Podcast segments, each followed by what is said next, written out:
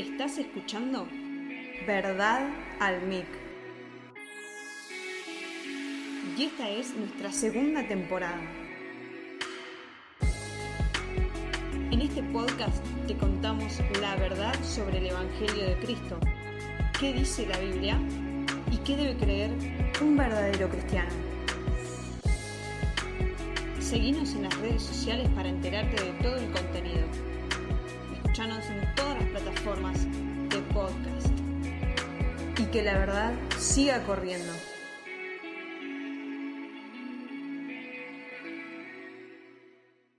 Hola a todos, ¿qué tal? Tengan ustedes muy buenos días, muy buenas tardes y gracias por escuchar Verdad en Mic. Hoy en su último episodio de esta segunda temporada, en la cual le damos muchas gracias a Dios realmente por sostenernos a lo largo de estas semanas, cada lunes trayendo para ustedes, para nuestros hermanos, este, estos podcasts, donde la verdad estamos aprendiendo mucho y siendo muy bendecidos por, por el Señor.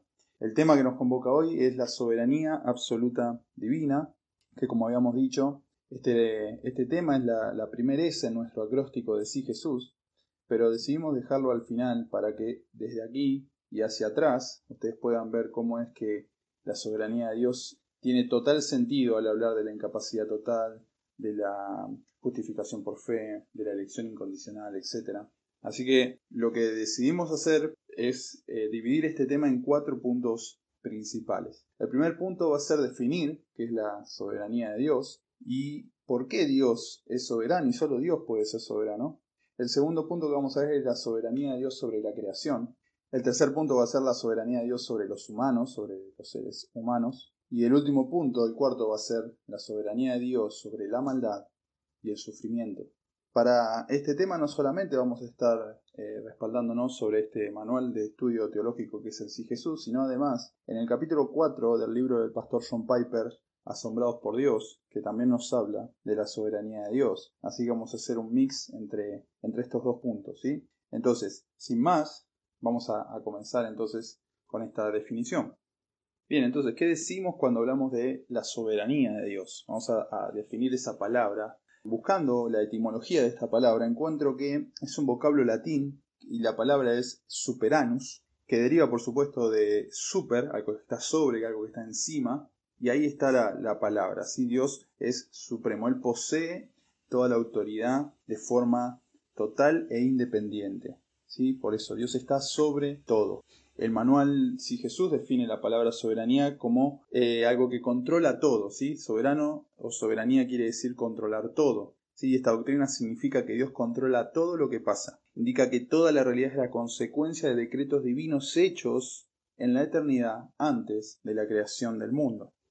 Entonces, esto es lo que significa soberanía, que Dios es soberano. Él está por encima de todo, controlándolo todo. Y todo lo que sucede es obra de decretos divinos hechos en la eternidad. Como tales no pueden ser quebrantados.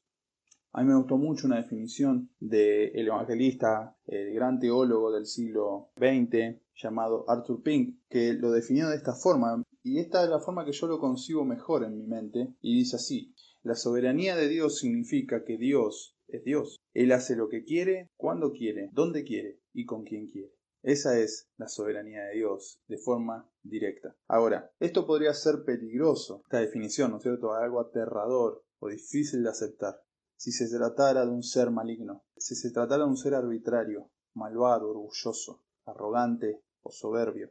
¿Se imaginan una persona de, esta, de estas características siendo soberano? Sería totalmente aterrador para cualquier persona que lo pudiera rodear o para todos los que estemos debajo de su mando. Pero se trata de Dios, se trata de Dios que es bueno, que es paciente, que es santo, que es amoroso, que es misericordioso, que es fiel y justo. Ese es el Dios que se ha revelado a nosotros en su palabra. Y este Dios es el Dios soberano. Él lo controla todo y todo lo que sucede está bajo su absoluto control y dominio. Y nadie puede coercionar a Dios a hacer tal o cual cosa. Todo lo que hace y todo lo que permite es para su gloria, para sus propósitos eternos, que son fieles, que son justos, que son buenos. Y cuanto más mejor lo entendamos esto, mejor va a ser para nosotros. Porque si hay un serio problema que tenemos como seres humanos, es que nosotros nos creemos más buenos de lo que somos. Que nosotros pensamos que somos más justos de lo que realmente somos. Y eso no es así. Y tomamos a Dios como si Dios fuera como nosotros y podemos sugerirle a Dios cómo debe hacer las cosas. Pero Dios es soberano y todo lo que hace lo hace bien. Y cuanto antes entendamos nuestra posición, quiénes somos realmente según las escrituras y quién es Dios, entonces nuestra actitud ante Él va a ser de gratitud y de humillación, aunque nos cueste aceptar muchas cosas, aunque nos duelan muchas cosas que nos puedan suceder, que Dios está promoviendo en nuestra vida, aunque no lo podamos concebir en el momento. Nosotros debemos saber que Dios tiene un propósito final, que es absolutamente bueno, y Él va a ser glorificado. Y si vos querés vivir para la gloria de Dios, entonces todo lo que te suceda, que sabes que viene de parte de Dios y que Dios va a ser glorificado, entonces debería ser un gozo para tu vida y, un motivo de oración para decir, Señor, glorificate en este problema, glorificate en este sufrimiento. Y si esto contribuye a tu gloria, Señor, hacelo. Ahora, ¿por qué Dios entonces puede ser soberano?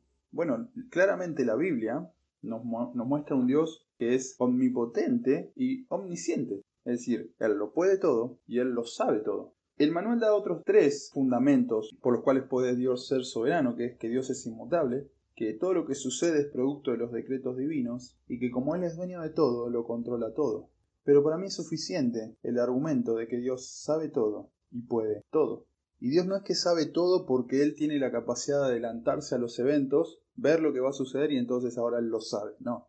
Si Dios sabe todo, es porque Él lo orquestó todo. Él llevó adelante hasta los actos más eh, superfluos que puedan existir. Hasta el vuelo de una mosca, Dios lo ha determinado. Entonces Dios lo sabe todo, porque Él ha hecho todo. Entonces, si Dios es omnisciente, y voy a llevar este punto hacia al punto de nuestra salvación, que, fue el tema que tocó Débora la semana pasada.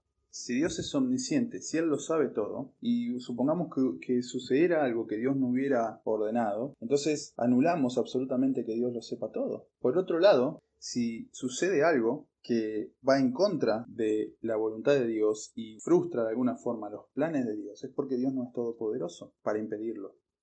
Llevando esto al plano de nuestra salvación, si Dios te eligió para salvación eterna y Él sabe todo lo que va a suceder, y en ese camino tuyo de salvación pudiera haber algo que te interrumpa o, para decirlo más radicalmente, te quite la salvación y, y Dios no lo vio venir, entonces Dios no lo sabe todo. Ahora, si sucede y, escapó del control de Dios, entonces Dios no es todopoderoso para salvarte. No puede haber algo que suceda que Dios no sepa. No puede haber algo que suceda que Dios no esté permitiendo. Él es todopoderoso, Él puede hacer lo que quiera, cuando quiera, con quien quiera. Ese es el Dios que nosotros adoramos, Dios omnisciente y omnipotente. Vamos a ver esto en las escrituras, ¿sí? Vamos a leer Isaías 46 desde el versículo 8. Dice así, recuerden esto, rebeldes, piénselo bien, fíjenlo en su mente, recuerden las cosas pasadas, aquellas de antaño. Yo soy Dios y no hay ningún otro. Yo soy Dios y no hay nadie igual a mí. Yo anuncio el fin desde el principio, desde los tiempos antiguos, lo que está por venir. Yo digo, mi propósito se cumplirá y haré todo lo que deseo. Del oriente llamo al ave de rapiña, de tierra distante al hombre que cumplirá mi propósito. Lo que he dicho, haré que se cumpla. Lo que he planeado, lo realizaré. Díganme si ese no es un Dios todopoderoso, si no es un Dios omnisciente. Ese es el Dios que se ha revelado en las Escrituras. Él hace lo que quiere. Mi, mi, propósito se cumplirá y haré todo lo que quiero. Mi hermano, si Dios se propuso salvarte, ¿qué lo puede impedir salvarte? ¿Qué existe que pueda impedirle a Dios salvar tu alma? Si existiera algo es porque Dios no es todopoderoso. Sin embargo, Él se ha revelado como quien hace lo que quiere cuando quiere. Él llama al ave de rapiña, Él llama a los hombres que van a cumplir sus propósitos. Él lo hace, Él lo que planea, lo realiza. Y esto lo tenemos que fijar en nuestra mente. Esto lo tenemos que concebir en nuestra mente. No hay nadie como nuestro Dios. Él es único. Apocalipsis 19.6 que nos dice, eh, porque el Señor nuestro Dios Todopoderoso reina. Isaías 14, 27 dice, Si lo ha determinado el Señor Todopoderoso, ¿quién podrá impedirlo? Si Él ha extendido su mano, ¿quién podrá detenerla? ¿Quién? ¿Qué existe que sea más poderoso que nuestro Dios? No existe nada. O sea que lo que Dios se ha determinado a hacer, ¿quién lo puede frustrar? Vamos a ver que esto lo entendía muy bien eh, Job que si has leído su, vida, este hombre es tremendo lo que le ha pasado, todos los sufrimientos. Él dijo, capítulo 23, versículo 13, pero Él es soberano. ¿Quién puede hacerlo desistir? Lo que Él quiere hacer, lo hace. Y vuelvo a insistir en esto, si Dios quiso salvarte y se propuso salvarte, ¿quién lo puede obligar a Dios a desistir? ¿Qué puede existir? Y, no estamos hablando de un ser cambiante, Dios es el mismo eternamente. Entonces, ¿quién puede prohibirle a Dios salvarte? Vamos a ver un, versículo más, que es el Salmo 135, eh, versículo 6. Dice así, El Señor hace todo lo que quiere en los cielos y en la tierra, en los mares y en todos sus abismos. Levanta las nubes desde los confines de la tierra, envía relámpagos con la lluvia, saca de sus depósitos a los vientos. Hermanos, esto nos lleva a nuestro segundo punto, que es la soberanía de Dios sobre la creación. Pero antes, tenés que saber que Dios no solamente es soberano en cuanto a lo que Él determina hacer en cuanto a su omnipotencia y omnisciencia, que es lo que hace que Él sea soberano, Dios está en control de toda su creación. No existe ni una gota de lluvia que caiga a tierra sin que Dios la haya enviado. No existe un rayo que caiga a tierra que Dios no haya ordenado. No existen incendios que se hayan provocado por el calor extremo que Dios no haya determinado. Dios es el dueño de su creación, todo lo hace para su gloria. Así que vamos a ir a nuestro próximo punto, que es la soberanía de Dios sobre la creación.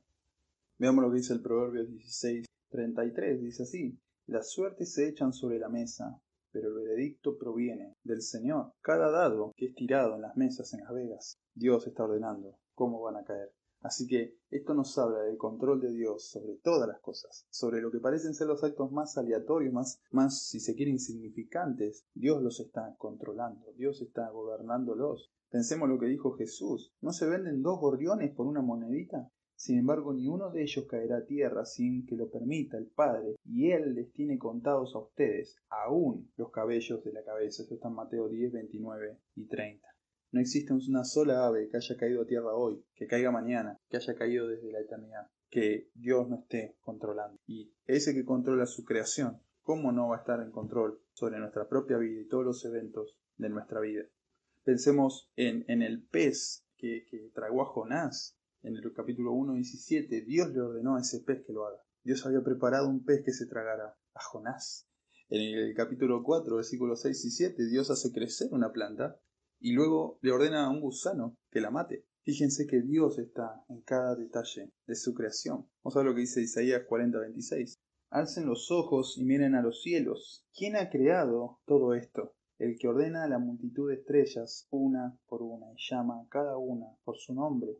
Es tan grande su poder y tan poderosa su fuerza que no falta ninguna de ellas. Así que Dios es soberano sobre lo que está en la tierra y sobre lo que está en los cielos, sobre todas las potencias de los cielos. Él es soberano. Cada estrella tiene un nombre que Dios le ha dado. Dios lo controla todo. Dios está gobernando su creación. No existe nada que suceda sin que Dios lo esté orquestando, sin que esté sirviendo a los propósitos de Dios.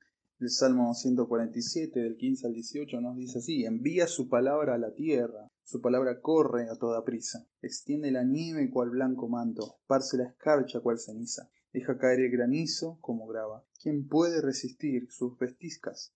Pero envía su palabra y lo derrite, hace que el viento sople y las aguas fluyan.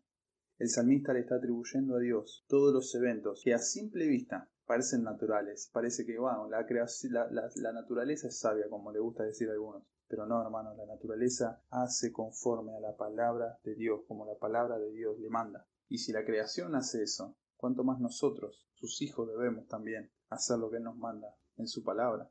Job 37, versículo 11 dice, Con agua de lluvia carga las nubes y lanza sus relámpagos desde ellas, y éstas van de un lado a otro por toda la faz de la tierra, dispuestas a cumplir sus mandatos. Por su bondad, Él hace que vengan las nubes, ya sea para castigar o para bendecir. Dios de la creación. Así que nosotros no decimos hoy va a llover, nosotros decimos hoy Dios va a enviar la lluvia. Nosotros no nos amparamos en lo que dicen los pronósticos en la televisión, sino lo que Dios ha hecho. Permítanme darles un testimonio breve. Resultaba ser que por abril una de las nenitas de, la congregación cumplía años. Para ese día daba lluvia torrencial y esta chica, esta nenita, que cumplía en ese momento, si no me equivoco, seis años, estaba muy angustiada porque ella quería celebrar su cumpleaños. Posiblemente el día no le iba a acompañar. Y con su madre oraron al Dios del cielo y de la tierra y le pidieron que no llueva. ¿Y que creen? No llovió.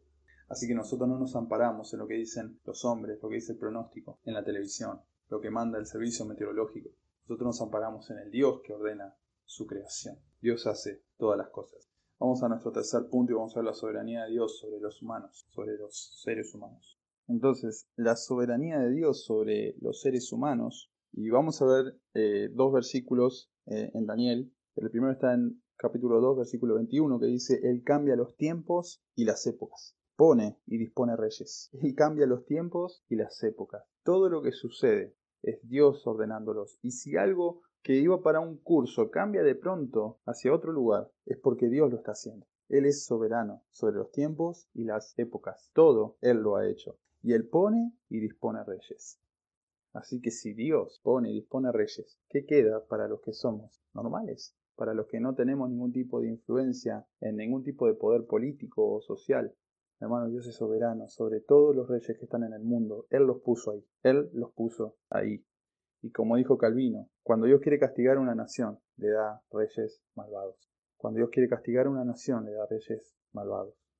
Así que este es Dios que está sobre los reyes. Vamos a ver lo que dice Daniel capítulo 4, que está en el versículo 17, y dice así, los santos mensajeros han anunciado la decisión, es decir, el veredicto, para que todos los vivientes reconozcan que el Dios Altísimo es el soberano de todos los reinos humanos y que se los entrega a quien Él quiere y hasta pone sobre ellos al más humilde de los hombres. Inmediatamente se me vienen las palabras de, Jesús a, a, Poncio Pilato, ¿no? No tendrías ningún poder sobre mí si no te hubiera sido dado. Dios es el que le da el poder a los reyes. Dios los pone allí para sus propósitos. Dios los pone allí para sus propósitos. Este es Dios que está sobre todos los reinos humanos, todos, absolutamente todo. Él es soberano sobre ellos, Él es el Altísimo que está sobre ellos. Hermano, nosotros no dependemos de los reyes, de los presidentes de turno. Nosotros dependemos del Dios que los ha puesto ahí para hacer su voluntad. Entonces, confiamos en este Dios que lo controla todo, que es santo y que nos ha amado. Este es el Dios que nosotros estamos conociendo, ¿sí? Y este es el Dios que nosotros queremos conocer más. Hermano, no seas perezoso en el conocimiento de Dios. Proverbios 21.1 dice, en las manos del Señor el corazón del rey es como un río, sigue el curso que el Señor le ha trazado. Dios gobierna a los reyes y me permito insistir sobre este punto porque eh, nosotros tenemos que entender que ningún gobernante que está hoy está allí por arbitrariedad, porque a Dios se le escapó y ese no tenía que ganar, tenía que ganar el otro y, y Dios se le escapó. No, Dios los está poniendo ahí y está usando sus corazones y Dios los inclina hacia donde Él quiere. Un último versículo para, para cerrar cómo es que Dios es soberano sobre los seres humanos y haciendo este énfasis sobre los reyes, ¿no es cierto?, sobre los hombres poderosos, ¿sí? Porque vuelvo a insistir sobre la idea de que si Él es soberano sobre ellos, es mucho más soberano sobre nosotros. Él es Dios, justamente, Él es Dios. Y el Salmo 33, 10 y 11 dice así, el Señor frustra los planes de las naciones, desbarata los designios de los pueblos, pero los planes del Señor quedan firmes para siempre. Los designios de su mente son eternos. Hermano, Dios no cambia. Dios se propone hacer algo y lo hace. No hay nada que lo pueda frustrar ni interrumpir. Por eso digo que tu salvación es segura. Porque si Dios decidió salvarte, ¿qué le puede impedir hacerlo? Nada, Él es todo poderoso. Y si sucede algo que Él no haya ordenado, entonces es porque Él no lo sabe todo, pero no sucede nada sin que Dios lo haya ordenado y lo estamos eh, respaldando con las escrituras. Los planes del Señor quedan firmes para siempre. Ese es el Dios que queremos conocer. Y nos quedamos en este versículo para pasar a nuestro último punto, que es la soberanía de Dios sobre la maldad y el sufrimiento. Y vamos a ver cómo el Señor, a partir de estos dos puntos, la maldad y el sufrimiento, aún Él está llevando a cabo su gloria y sus propósitos eternos. Y este es quizás el punto más difícil de, abordar. Pero lo mejor que podemos hacer cuando los temas son difíciles, son quizás controversiales o polémicos, es dejar que Dios sea Dios, que su palabra haga la obra. Nosotros no podemos convencer a los hombres de creer en este Dios. Esa es la obra del Espíritu Santo. Aún a creyentes en Dios hoy no pueden aceptar la idea de un Dios que permita el sufrimiento. Que permita la maldad. Pero es lo que dicen las escrituras, es lo que vemos en las escrituras y, y quizás no podamos, de alguna forma, por decirlo así, defender a Dios en ese punto, porque no debemos hacerlo, aunque nos, nos gustaría que las personas lo entiendan. Pero esa es la obra del Espíritu Santo. Así que vos como predicador, como maestro, como pastor, confía en el Espíritu Santo de Dios que use su palabra para que nuestros corazones sean alumbrados y, y nuestra comprensión, nuestro entendimiento sea alumbrado por la verdad del Evangelio de Cristo. Así que nosotros sabemos que la maldad en el mundo, ¿sí? Primero decimos que la maldad en el mundo no es causa de Dios, porque Dios es bueno. La maldad en el mundo es causa del hombre estar lejos de Dios. Hace un tiempo veía en un video, supuestamente, no, no creo todo lo que, lo que veo, eh, pero supuestamente Albert Einstein estaba en una, en una clase y su profesor argumentaba que si Dios existiera, entonces no tendría por qué haber niños muriendo de hambre, no tendría por qué haber eh, asesinatos, muerte, maldad, sufrimientos, ¿no es cierto?, en el mundo, si Dios realmente existiera. A lo que Einstein, a su corta edad, le ponía eh, una ilustración a su, a su maestro y le decía, profesor, le pregunta, ¿existe eh, la oscuridad? Y el profesor le contesta, claro que existe, hace de noche y existe. Y entonces Einstein le responde, no, lo que existe es la ausencia de la luz, lo que es materia de estudio en la ciencia es la ausencia de la luz, que recibe como nombre oscuridad. Pero lo que se estudia, lo que se puede estudiar es la luz, no la oscuridad. Bien, entonces luego le, le pregunta, eh, profesor, ¿existe el frío? El profesor le contesta, sí, claro que existe el frío. Entonces Albert Einstein le contesta, eh, no, lo que existe es el calor, lo que es materia de estudio es el, calor y lo que conocemos como frío en realidad es ausencia del, del calor. Entonces, de la misma forma, la maldad que hay en el mundo es causa de que los hombres se han alejado de Dios, el único ser bueno y perfecto. Y, ese era el argumento de este hombre.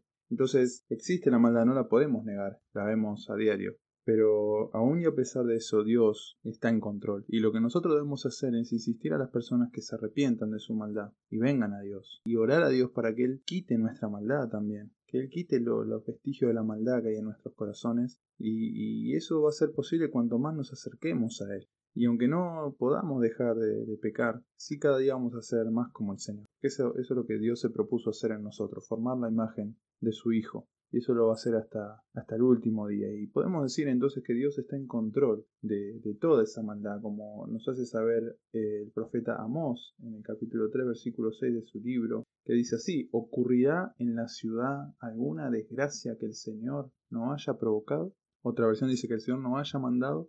Entonces suceden las, las maldades, pero Dios también las puede usar para sus propósitos. Recordemos que Dios usó ejércitos enteros para traer un juicio sobre su propio pueblo Israel, por la apostasía que había en su pueblo. Y Dios permitió que ellos sean deportados. Usó al, rey de Asiria, usó a Nabucodonosor, rey de Babilonia, pero también luego usó al rey Ciro, el persa, para que su pueblo vuelva otra vez a su patria, que Dios hace con los reyes y con su pueblo como Él quiere, Él es Dios. Otra de la forma en la que Dios es soberano sobre la maldad y el sufrimiento es que Él la limita, no limita la maldad. Pensemos en, en, un tiburón, escuchaba que los tiburones suelen crecer muchos metros, no sé si 20 algo de metros y más también, pero que si vos pones un tiburón en una pecera de determinada medida, el tiburón solamente va a crecer hasta la medida que le permita el estar cómodo en esa pecera. Es absolutamente maravilloso. Y, de la misma forma Dios puede limitar la maldad de los hombres, y de hecho lo hace. Pero también pensemos en, en Hitler, pensemos en Adolf Hitler. No ha sido del todo limitado en su maldad. Dios ha manifestado a través de ese hombre hasta dónde puede llegar la maldad, la arrogancia, el, el desprecio de una persona por sus semejantes. Y la razón por la cual vos y yo no somos como Hitler o como todos los genocidas que han existido a lo largo de la historia. Es solamente porque Dios no lo permite, solamente porque Dios no quiere que así sea. Si Dios nos librara, hermanos, si Dios nos librara a la maldad que hay nuestro corazón, ¿qué seríamos? ¿Qué haríamos? ¿Cuántos pensamientos han subido a tu corazón de hacerle daño a otros o de vengarte? Y no lo has hecho, no lo has podido hacer, solo porque Dios así no lo ha querido. Pensemos en uno de los actos más atroces más, más bárbaros que han existido en la, en la historia, como es la crucifixión de Jesús en manos de los judíos, de los gentiles, de Poncio Pilato y Herodes, como dice eh, Hechos capítulo 4. Pensemos en cómo Dios orquestó esto. Vamos a leer cómo lo dice el libro de Hechos. Hechos capítulo 4 versículos 27 y 28 dice, en efecto, en esta ciudad se reunieron Herodes y Poncio Pilato con los gentiles y con el pueblo de Israel contra tu santo siervo Jesús, a quien ungiste para hacer lo que de antemano tu poder y tu voluntad habían determinado que sucediera. Lo peor que ha sucedido en este mundo, que la crucifixión de Jesucristo, fue ordenado por Dios. Fue un acto en el cual Dios ha llevado a cabo uno de sus propósitos eternos, que era salvarnos. Así lo hizo, Dios siendo soberano sobre los hombres y sobre la maldad que había en ellos. Pensemos en Absalón, el hijo de David, un hombre promiscuo, un hombre malvado, arrogante. Dios lo usó para llevar a cabo un juicio, un, castigo para David. Ese castigo consistía en que su propia casa iba a estar dividida y que lo que él había hecho a oscuras, él iba a ser exhibido a la luz del sol y efectivamente Absalón se acostó con las mujeres de su padre, intentó usurpar su trono, luego mató a su hermano. Ese hermano había violado a su hermana. Y vemos cómo Dios entonces tomó a Absalón, un hombre promiscuo y malvado, y llevó a cabo un juicio, un castigo, una mano dura, vamos a decir, para, para David. Entonces Dios usa estas cosas para, para glorificarse. También pensemos en José, él es vendido por sus hermanos como un esclavo a Egipto. Y en Génesis 50:20 dice, ustedes pensaron en hacerme mal, pero Dios lo encaminó bien. O sea que la maldad de los hermanos de José usada por Dios para un propósito aún mayor y de mayor bendición que era preservar a Israel en medio de, del hambre que vendría al mundo. Y nosotros sabemos por Efesios capítulo 1 versículo 11 que Dios hace todo lo que hace según el designio de su voluntad y para glorificarse. Así que vos tenés que saber y tener la tranquilidad que todo lo que sucede, sea bueno o sea malo, Dios está en control, Dios lo gobierna todo y Él está glorificándose. Y si tu deseo y si mi deseo es que Dios sea glorificado, entonces debemos recibir esas cosas de la mejor manera posible. Aunque sea difícil, pedirle a Dios que aceptemos eso que está sucediendo, porque va a resultar en su gloria no siempre resulta en un bien mayor, simplemente muchas veces resulta en una, enseñanza, en algo que Dios está haciendo, muchas veces Dios nos, nos tiene que humillar por nuestra, nuestra soberbia, nuestra arrogancia. Finalmente Dios es glorificado. Y si vos tenés en mente y, entendés que nosotros fuimos creados para Dios y no Dios para nosotros, entonces ese concepto en tu mente profundizalo y entendelo porque si tu deseo es glorificar a Dios, entonces estás en la buena senda. Ahora, si tu deseo es que Dios sea para vos y, que Dios esté a la orden del día, pero según lo que vos quieras hacer, entonces no estás en el camino correcto. No podés llamarte cristiano. Vamos a leer por último y ya cerramos Éxodo capítulo 4, versículo 11. Dice así, ¿Y quién le puso la boca al hombre? Le respondió el Señor a Moisés. ¿Acaso no soy yo, el Señor, quien lo hace sordo o mudo, quien le da la vista o se la quita? Dios hace al sordo y al ciego. Dios es el que manda sobre lo creado. Nosotros podemos sufrir por múltiples causas, pero voy a resumirlo en dos. Una, porque Dios lo ordena así. Pensemos en Jesús. Dios ordenó el sufrimiento de su Hijo para salvarnos. Pensemos que también sufrimos porque hemos caído con Adán y el pecado nos ha destrozado, hermanos. Ha afectado todo nuestro ser. Y, mucho de lo que sufrimos tiene que ver con, con esta caída que hemos padecido, y, la creación también así lo hace, como dice Romanos capítulo 8, la creación gime con dolores de parto esperando ser redimida y nosotros también lo hacemos, dice Pablo. Hermanos, sufrimos porque hemos caído, pero Dios está en control. Y, y, ninguna enfermedad, ninguna condición física o emocional es determinante, hermanos. No, no, lo único determinante es la voluntad de Dios. Son los propósitos de Dios. Así que no tomes tu enfermedad, no tomes tu, tu mal momento como lo determinante, como lo que va a determinar el rumbo de tu vida, porque eso no es así. Eso no es así. Dios se va a glorificar, pero tenés que saber que Él es soberano. Eh, déjenme leerles lo que dice al respecto de este versículo John Piper. Los impedimentos del habla, la sordera y la ceguera, todas las discapacidades están en las manos de Dios, y Él puede darlas o quitarlas. A esto podemos responder, ¿qué pasa con las causas naturales? ¿Qué hay de Satanás? ¿Qué pasa con los pecados de otros en contra de nosotros o incluso con nuestro propio pecado? Y la respuesta es que estos son reales, pero que ninguno es determinante. Si alguno de estos juega un papel en nuestra discapacidad y lo hacen, está dentro del plan soberano de Dios. Este es el Señor que nosotros queremos adorar. Es bueno que, que oremos al Señor y que a pesar de todos nuestros sufrimientos y todos nuestros padeceres, podamos decir como dijo el Señor Jesús en Getsemaní, Señor, que se haga tu voluntad sobre mí. O como dijo Job, aunque Él me mate, con todo, yo esperaré en Él. Hermanos, porque tenemos un Dios bueno, santo, poderoso, fiel, que lo sabe todo de nosotros y que sufrimos, sí sufrimos, pero Él le duele con nosotros. Él, él sabe lo que es sufrir y, y se compadece de nosotros cuando vamos a su presencia. Así que en medio de tu dolor y sufrimiento, anda a tu Dios, ora a Él, pedile a Él. Pero hermano, recuerda siempre, vos fuiste creado para Él. Y todo lo que te suceda redundará en la gloria de Dios. Y eso debe ser tu mayor gozo, que Él sea glorificado. Así que si hay cosas que no entendés, no te preocupes por eso. Más bien preocupate, como dijo Elizabeth Elliot, por las cosas que entendés, pero que no pones en práctica. Si entendés que Dios es soberano, si entendiste con esta doctrina que Dios es soberano, hermano, ahora pidámosle al Espíritu Santo que nos lleve a obedecer y a humillarnos delante de este Dios, que es todopoderoso, que es omnisciente y que está en control de todas las cosas que suceden. Y así terminamos esta segunda temporada, con lo cual estamos muy agradecidos a nuestro Dios semana tras semana, a pesar de todas las trabas que pudimos haber tenido y diferentes momentos y altibajos en, nuestra, en nuestra vida, en nuestra semana. Dios ha provisto siempre los momentos para poder grabar estos podcasts y cada lunes ustedes los tengan disponibles también para, para gozarse en Dios. Así que hasta acá esta segunda temporada. Trabajaremos en los días que vienen para nuestra tercera temporada que tenemos muchas ganas de, comenzar, así que les pido que oren por nosotros para que Señor nos dé luz, entendimiento, guía y que use estos podcasts para su gloria y nos use a nosotros también. Así que esto fue todo, muchas gracias y será hasta la próxima.